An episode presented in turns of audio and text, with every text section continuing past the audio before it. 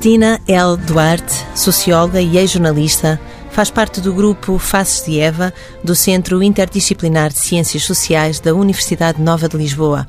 Escreveu a biografia de Ana Salazar, um livro sobre José António Tenente e publicou 15 histórias de hábitos criadores de moda em Portugal. Escreveu também várias vezes sobre moda portuguesa, sobre o traje regional e lançou recentemente o livro Moda e Feminismos em Portugal, o género como espartilho. Este livro nasce como uma tese de doutoramento em Sociologia e nele se cruzam áreas como estudos femininos, a história da moda e da vida privada. Que livro é este, Cristina L. Duarte? Este livro é uma tese de doutoramento, só que tem assim um melhor aspecto. Tem uma capa bonita. uma capa mais bonita do que a capa da tese. Pronto, a tese é uma coisa muito séria. E as capas das teses também são muito sérias. E que perguntas é que fez para lançar esta investigação? Em que circunstâncias o género, em que circunstâncias sociais, é? o género funciona como espartilho? É a pergunta de fundo, é a pergunta de partida, como quem faz uma investigação em sociologia, pelo menos, faz sempre, parte-se não é de uma questão, de uma questão de partida, não é de uma pergunta. Também pode ser eh, uma afirmação, não, não tem de ser uma, uma pergunta. No meu caso foi mesmo uma, uma pergunta. Em que circunstâncias sociais o género funciona como espartilho? Claro que depois há muitas questões que surgem uh, ligadas a essa, há muitas questões que depois são respondidas, há outras que não, que ficam assim um bocado no ar, porque há, às vezes é impossível responder a tudo.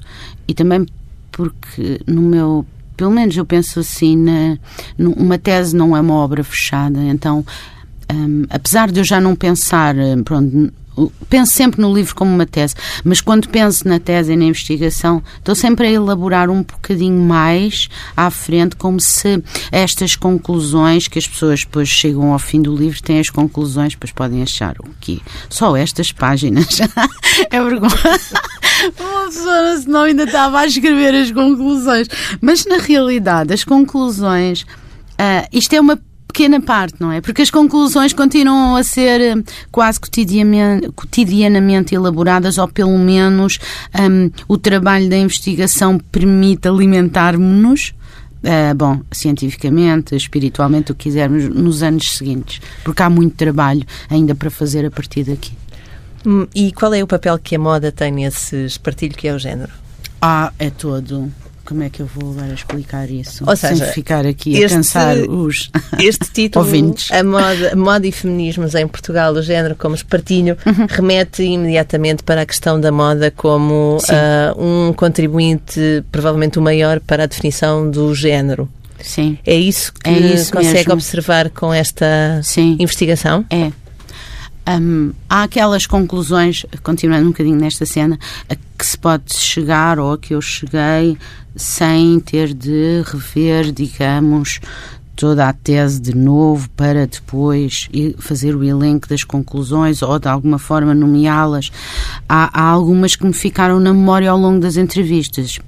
Uma delas é a questão de quando. Um, eu perguntava no guião, que é um, pronto, um, um guião de entrevista semi-estruturado, que permite, não é, continuar eh, a entrevista para além do que está escrito no guião com as, as pessoas que eu entrevistei, com as 41 mulheres que eu entrevistei, e quando eu perguntava quem é que a vestia na sua infância, só há uma jovem, portanto, destas 41 mulheres, e antes de eu chegar à amostra selecionada de 23, entre estas 41, só há uma jovem, que foi uma jovem francesa uh, que eu entrevistei. Todas as entrevistas foram feitas em Lisboa, mas algumas não são uh, mulheres portuguesas.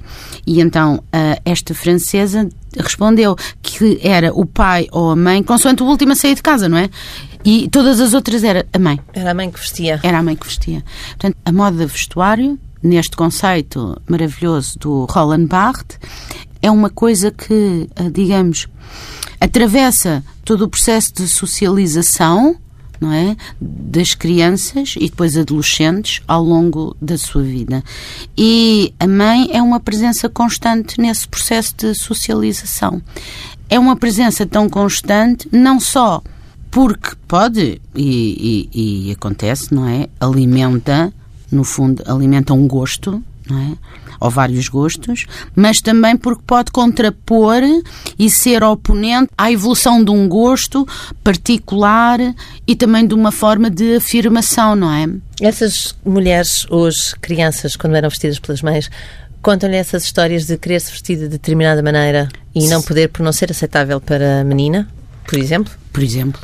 Ou então porque querem vestir determinada coisa, as adolescentes, sentem que quando vão com as mães acabam por quem, ou seja, a, a, opinião e, portanto, a decisão final é da mãe naquilo que, que a jovem vai vestir, mas depois, por exemplo, há uma jovem que diz que quando tiver 18 anos já não tem que aceitar as opiniões da mãe ou aceitar que o que ela.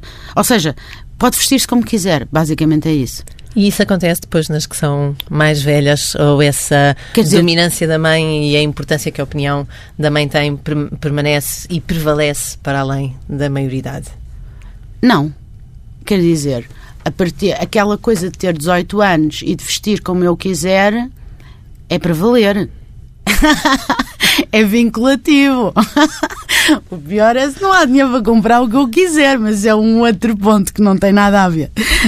tem a ver, sim, senhora, mas pronto. Um, na realidade, nem, ou seja, nem todas as mães estavam preparadas ou estão preparadas para o que as filhas querem vestir, porque uma mãe não é um ser isolado.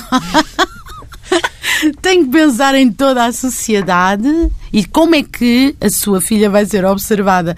Mas também eu verifico, e isso é uma coisa que é está um pouco além daquilo que foi a minha entrevista e que foi a, minha investigação, mas eu também verifico por observações várias que as, ou seja, as mães cada vez presenciam uma escolha feita pelas crianças que é mais que é mais hum, como é que se diz? Que surge mais cedo. Que é mais precoce. Que é mais precoce. Seja, as miúdas estão a vestir-se cada vez mais cedo como querem? Exato. E o que é que isso vai Exato. fazer eh, ao condicionamento Por acaso não sei, mas... é o que a publicidade conseguir fazer com elas e também aquilo que elas conseguirem fazer consigo próprias. Porque, na realidade, o o querer e o vestir o que se quer é muito importante, mas uh, não quer dizer que elas sejam inteiramente livres de o fazer e que essa escolha seja independente da sociedade em que se inserem ou da comunidade em que se inserem. O que é que é a moda, afinal? Porque um, a, a páginas moda... tantas uh, no livro refere que é uh, impossível uh, vestirmos-nos de uma forma que não seja significante. Não são estas as sim. palavras exatas? Sim, sim, um, é isso mesmo, é isso mesmo. É mesmo impossível eu vestir ou qualquer pessoa vestir-se sem que isso seja um texto, sem que Há sempre esteja... um subtexto. Para os outros, há sempre um subtexto. Porque um, a questão do olhar é muito dominadora, não é? Uh, eu posso olhar para uma pessoa de alto a baixo, o que é altamente desagradável sentir isso, ou posso simplesmente olhar para os olhos, e então eu não vou fazer a leitura, mas eu também com os olhos consigo. A, a, a, a visão um, periférica. A visão periférica, exatamente. Mas na realidade, um, as pessoas um, têm de ter uma certa soberania naquilo que é a sua forma de vestir e aquilo que é a sua forma de se afirmarem. Para não, oh, e portanto a sua própria autonomia, para não darem significado àquilo que é o olhar dos outros e ainda tendo em, em conta que vão também fazer o seu subtexto do olhar dos outros, não é? Eu posso me estar nas tintas como estou para o olhar dos outros, mas não quer dizer que em determinadas situações isso não possa me incomodar. Portanto, isso é sempre uma, uma coisa a mais. Tipo, eu não pedi aquilo. Como eu não pedi um determinado, um, uma frase qualquer solta daquelas que todas as uh, mulheres ouvem na rua desde que são crianças, um, eu não pedi nada disso. Portanto, isso é um plus que não serve para ninguém a não ser para o agente atuante. Portanto, eu acho que a questão dos, dos sentidos, de, dos significados e, e, do, e daquilo que eu um, visto e da forma como eu visto, terá sempre leituras que nos são completamente hum, exteriores e, e que não dominamos. Um, depois existe, pronto, todo, toda, toda a outra vivência uh, do vestuário que tem a ver com o exercício do gosto e, e do, e de uma forma de estar uh, perante os outros que de alguma forma também é um prazer para, para muita gente, evidentemente. Um, mas isso é uma coisa, outra coisa é o olhar crítico, ou outra coisa é um, um olhar que pode ser mais. Uh, que pode incomodar, não é? Então, como é que uma mulher. Não olhar para os outros ao mesmo tempo também pode ser chato. Tipo, eu não ver ninguém. não quero ver ninguém, não quero. mas tenho olhos, tenho de ver. Mas uma coisa é ver uma coisa é eu olhar os outros nos olhos, outra coisa é ver, de, não é numa, pronto, fazendo assim um, um olhar de baixo a cima, que isso é sempre profundamente desagradável. E ele perguntar como é que uma mulher se torna uma mulher através da, da moda? Ah, isso aí, se calhar, podíamos ir agora ler um bocadinho, não temos aqui o livro dela, só temos o meu, a Simone de Beauvoir. Uma mulher não nasce mulher, torna-se mulher. Um, a pergunta é? Como é que uma mulher se torna mulher através da roupa, através ah, da moda? Pois é como quem pronto, é como quem escolhe uma tela e conhece as tintas e sabe a grossura dos pincéis, ou sabe mesmo que lápis quer, ou sabe mesmo manusear um, um, um iPad e fazer qualquer coisa ali. No fundo, é, é, é saber lidar com um, os padrões, saber lidar no sentido de os conhecer e de adaptar isso à sua figura e gostar de fazer isso. Lidar com os códigos que os... estão inscritos na moda. Sim, lidar com os códigos que estão inscritos na moda, mas também há quem goste de quebrar esses códigos, de criar essas, de criar outras outras experiências do vestir e, e, e tirar daí prazer, evidentemente mas depois, dependendo da sociedade em que se insira, pode ser alvo ou não ser alvo da crítica. Muitas das pessoas que eu entrevistei, muitas das mulheres que eu entrevistei, falavam uh, claramente, não, por vezes não, não, não é que não gostassem, nem era assim que elas falavam disso, de, de andar bem vestidas. Não, não, não gostam é de ser alvo da crítica dos outros. Ou seja, é como se há ali qualquer coisa que não podemos exercer o nosso pronto, a nossa imaginação ou a nossa criatividade na forma de, de vestir, porque isso poderá sempre ser mal visto visto de uma maneira que eu não domino, etc. E como é que a Cristina El Duarte vê essa crítica do ponto de vista da investigação? Porque é que a sociedade uh, critica as uh, mulheres que não que queiram exercer a sua criatividade na forma de vestir? Porque as mulheres são muito fáceis como alvo de crítica parece que é uma missão no mundo qualquer estranha. Uh, ou seja, existe uma forma de estar no mundo que é um, sermos mulheres. E, e, existem depois categorias muito estáticas e, e no tempo uh, sobre aquilo que é ser-se mulher. No entanto, pode ser mulher de muitas maneiras, não é? Não, não é uma coisa que esteja uh, um código ali fechado que tem que ser aquela numeração e não outra. Um, mas, eu, mas eu acho que hum, na realidade existem coisas muito mais profundas quando se está a falar dessa temática do que simplesmente da moda, da moda tracinho vestuário de que falava o Roland Barthes. A moda neste livro é só um motivo para chegar a essas questões é, da desigualdade? Exato. Estas é mulheres estas 41 mulheres que entrevista são nascidas entre 1926 e 2000. Sim. Uh, Porquê é que escolheu uma amostra com esta diversidade etária tão grande? Para ver o que é que mulheres, hum, portanto, de diferentes idades, desde a nascida em 26 à nascida em 2000, portanto, nascida em 2000, tinha 12 anos, à porta de fazer 13, quando eu a entrevistei, e, e, eu queria ver até onde é que podia ir com aquele modelo e aquele guião de, de entrevista com mulheres de idades tão diferentes.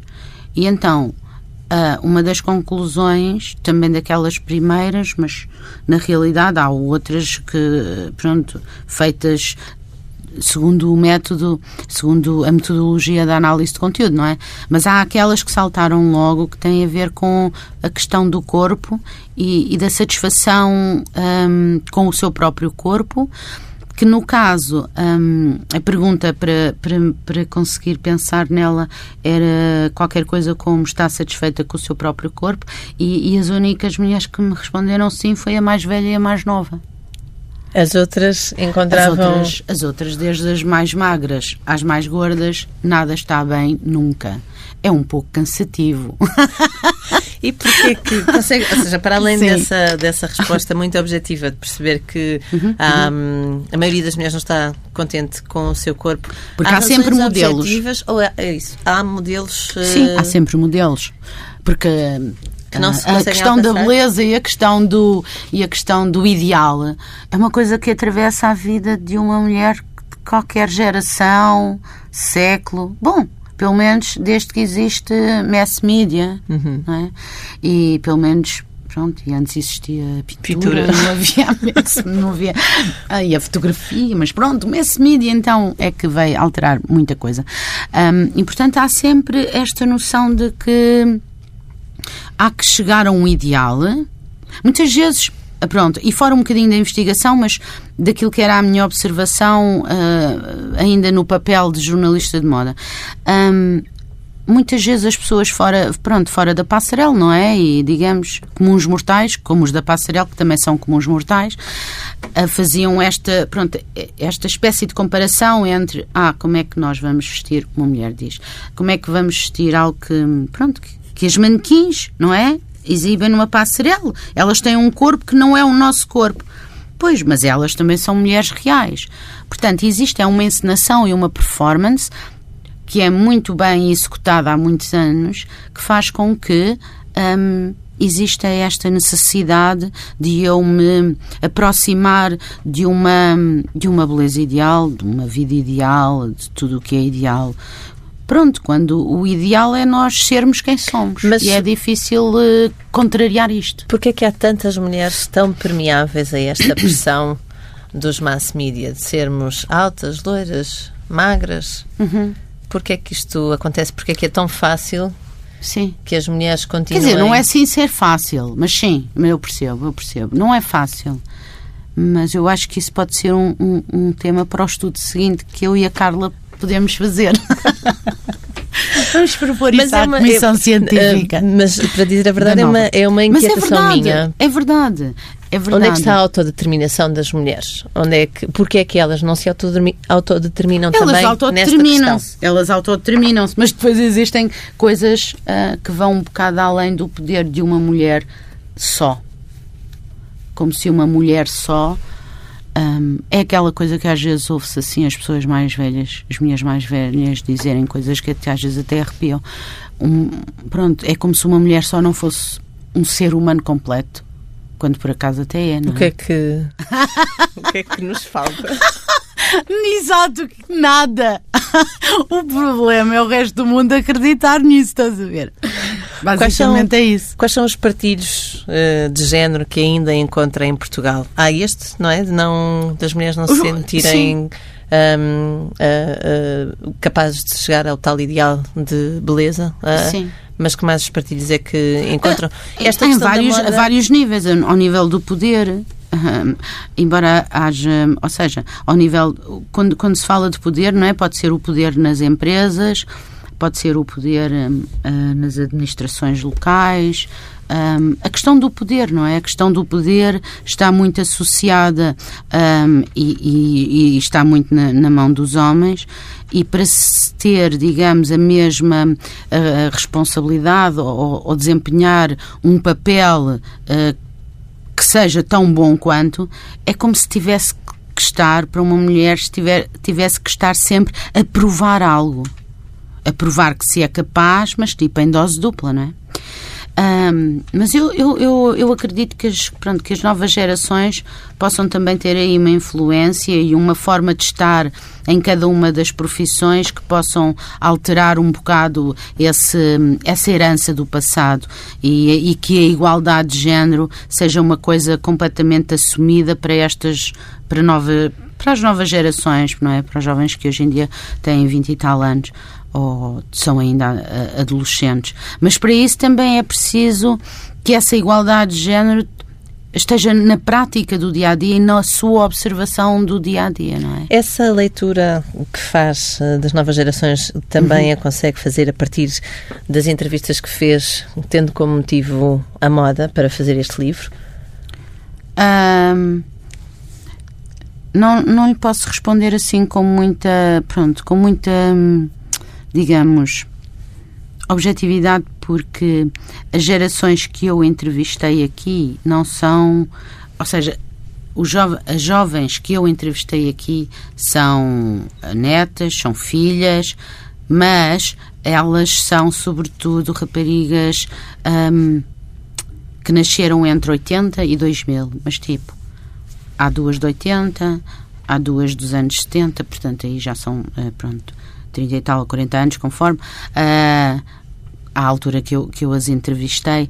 Ou seja, não tem uma, uma amostra suficientemente grande e suficientemente significativa para eu agora lhe poder dar uma, uma resposta com, com mais objetividade. E mas digamos que a forma como uh, por vezes algumas jovens falam e, e, respondem, digamos, àquele, àquele guião, nos leva a pensar que há uma coisa já mudou, uh, que de facto a jovem, por exemplo, a, Morgan, a Morgane, que é a jovem francesa, e que ela fala aí, por exemplo, no, no assédio, e, e ela está, a entrevista dela está dentro da amostra selecionada. Ela, quando fala do assédio, fala muito bem sobre aquilo, e, e ela refere um, um, episódio que, que aconteceu com ela em, em Braga em que ela retorquiu, ou seja, foi-lhe atirado um piropo qualquer e ela retorquiu, ah, e ela não respondeu e a seguir a pessoa que, o rapaz que lhe fez o piropo, entre aspas, disse qualquer coisa, ah, nem agradeces, quer dizer, fez um elogio, mas alguém pediu alguma coisa. E ela responde-lhe nesse sentido, desculpa, mas agradecer o quê? Agradecer teres interrompido o meu dia? Pronto. Ou seja, quando há uma resposta a algo, a uma situação que envolve uma discriminação, que envolve assédio, que envolve qualquer coisa que nos leva à desigualdade de género, no fundo, um, se há uma resposta, uh, isso quer dizer que, que as coisas vão mudar. Ou seja, que não, não há uma, uma aceitação daquela realidade e que há esperança que as coisas mudem, não é? Porque responder já é meio caminho andado para, para mudar alguma coisa. Estas uh, situações de assédio de que, uhum. de que há retrato também neste livro. Sim. Um, revelam também que há uma sexualização da roupa. Uhum. Uh, o código de vestuário das mulheres, uh, desde há muito tempo que uh, anda aqui num equilíbrio entre o grande decote e, e, e, e o, o, aspecto mais recatado da roupa, entre a saia muito curta ou a saia que volta a descer. Uhum. E neste momento estamos a atravessar uma fase no mundo ocidental em que também a roupa volta a ser uma espécie de desculpa para essas situações de assédio.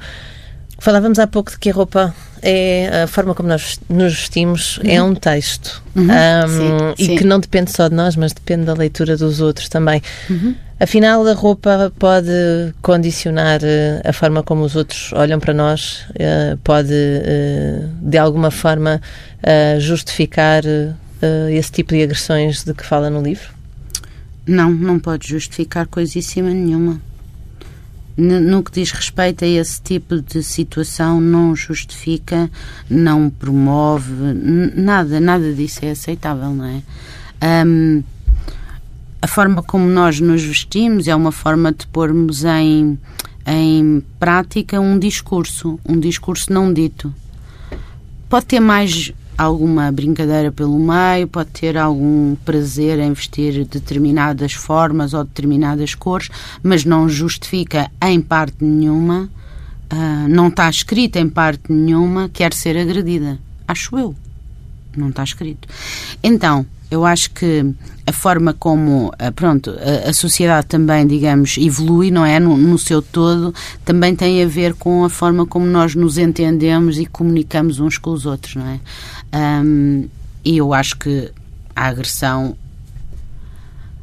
nem forma de comunicação é. Nem forma de comunicação é. Portanto, eu acho que existem vários níveis uh, relativamente àquilo que é uh, a forma de expressão através do vestuário. Uma delas é o prazer de se vestir, de se dar a conhecer, de também ter vários desempenhos, não é? Na, digamos, na, na, sua forma de sociabilidade, mas um, isso e a agressão são outras coisas. A violência é outra coisa. Afinal, quem é que pode ler na forma como cada um se veste? Quem é que pode ler? Uma boa pergunta. Quem é que pode ler? Quem é que pode ler? Bom, para ler é preciso, pronto, saber ler, não é? Saber ler. Saber ler quer dizer ter conhecimento.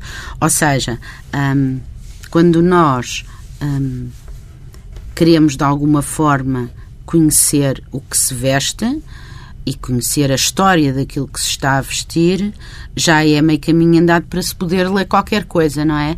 Mas se de facto esse conhecimento sobre as formas ou as cores ou a história da moda ou aquilo que são, uh, pronto, o nosso já alargado um, dicionário de designers de moda portugueses, se puder assim chamar, eh, pronto, um não, não existe esse dicionário, mas pronto, existem alguns contributos algumas pessoas que escrevem sobre os designers de moda portugueses. Mas, na realidade, é preciso que o conhecimento seja alargado sobre essa área, hum, sobre essa área, no, no caso não quero dizer do saber, mas também do saber, um, porque os estudos de moda também são, digamos, uma, uma área disciplinar dentro das ciências sociais, e, mas também são uma área alargada e é preciso, é preciso conhecer. Um, os outros e conhecer os outros é sempre passa sempre pelo respeito pelo outro não é um, desde as questões dos direitos humanos a, a outras portanto para ler o outro é preciso também um, não digo conhecer o outro, mas pelo menos conhecer o humano e aquilo a que o, o, humano chegou hoje em dia e aquilo que é, digamos, as suas várias formas uh, de comunicação e sendo que a moda é uma delas. Por contraponto, neste momento estamos também a assistir a uma dessexualização da moda, ou se calhar melhor ainda, a uma transformação da moda para, entre a dicotomia feminino e masculino, passar Sim. à existência do sem género, do no gender. A utilização de, de motivos normalmente femininos, ou se calhar femininos no século XX, uh -huh. por exemplo, é uma das coisas que uh, está a penetrar uh, na indumentária masculina. Como é que se vê o futuro? Da moda neste departamento do género. A moda vai ser uh, sem género e depois a sociedade vai ser sem género? Também há várias coisas interessantes aí nessa, dentro dessa questão que tem muitas lá dentro. Pronto, eu na realidade eu, o que eu agora uh, gostaria não foi essa a pergunta que me fez mas o que eu gostaria de dizer dizer agora era que eu gostava de continuar esta investigação aplicando esse mesmo guião de entrevista que apliquei a 41 mulheres aplicar a um grupo de homens. Um, de homens pessoas transgênero gostava mesmo gostava mesmo de, de ver um, para poder fazer uma uma sociologia comparada de género e perceber se há perceber, os mesmos condicionantes? E perceber. Eu já fiz uma entrevista a um homem, mas não, mas foi mais uma coisa exploratória e, e à partida e à partida não houve, quer dizer, naquela primeira entrevista não houve nada de tão dissonante relativamente às, às respostas. Mas, de facto, de facto, hum, também continuava a dizer quem o vestia, de, quem o vestia em criança era a mãe. Pronto. A culpa e... é das mães. Bom, e então, quanto à sua pergunta, existem momentos na, na, história da moda também em que existe, pronto, aquele fenómeno do unissex, por exemplo, nos anos 70, não é? Havia, havia muita roupa que era unissex. E então existem assim estes pequenos, hum, pronto, estas pequenas formas de, na, na moda, haver estas portas de saída ou haver estes, estas circunstâncias uh, sociais que levam a, neste caso, uh, a androginia é outro momento na história da moda em que se começa a ver, não é? Uh, nos desfiles, manequins em que os géneros não são. Os géneros, não, o género, não há um género uh, que seja. Um, proeminente ou que se identifique imediatamente, não é? Há ali uma, uma ambiguidade que penso que é, é, é, isso que é a, também a androgenia. Existe algumas, algumas, uma em especial, estou a, a, pensar numa em especial, que fala da androgenia como algo que, que ela gosta enquanto que hum, manifestação de, de, moda mesmo.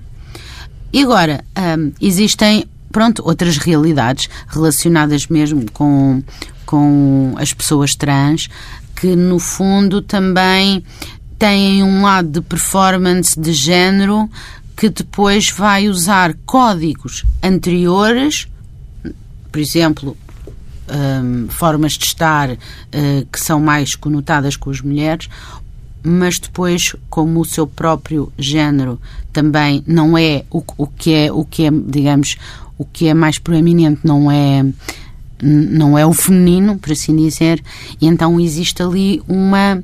Não é tanta ambiguidade que é possível uh, ver na androginia, mas é outra coisa, é outra realidade.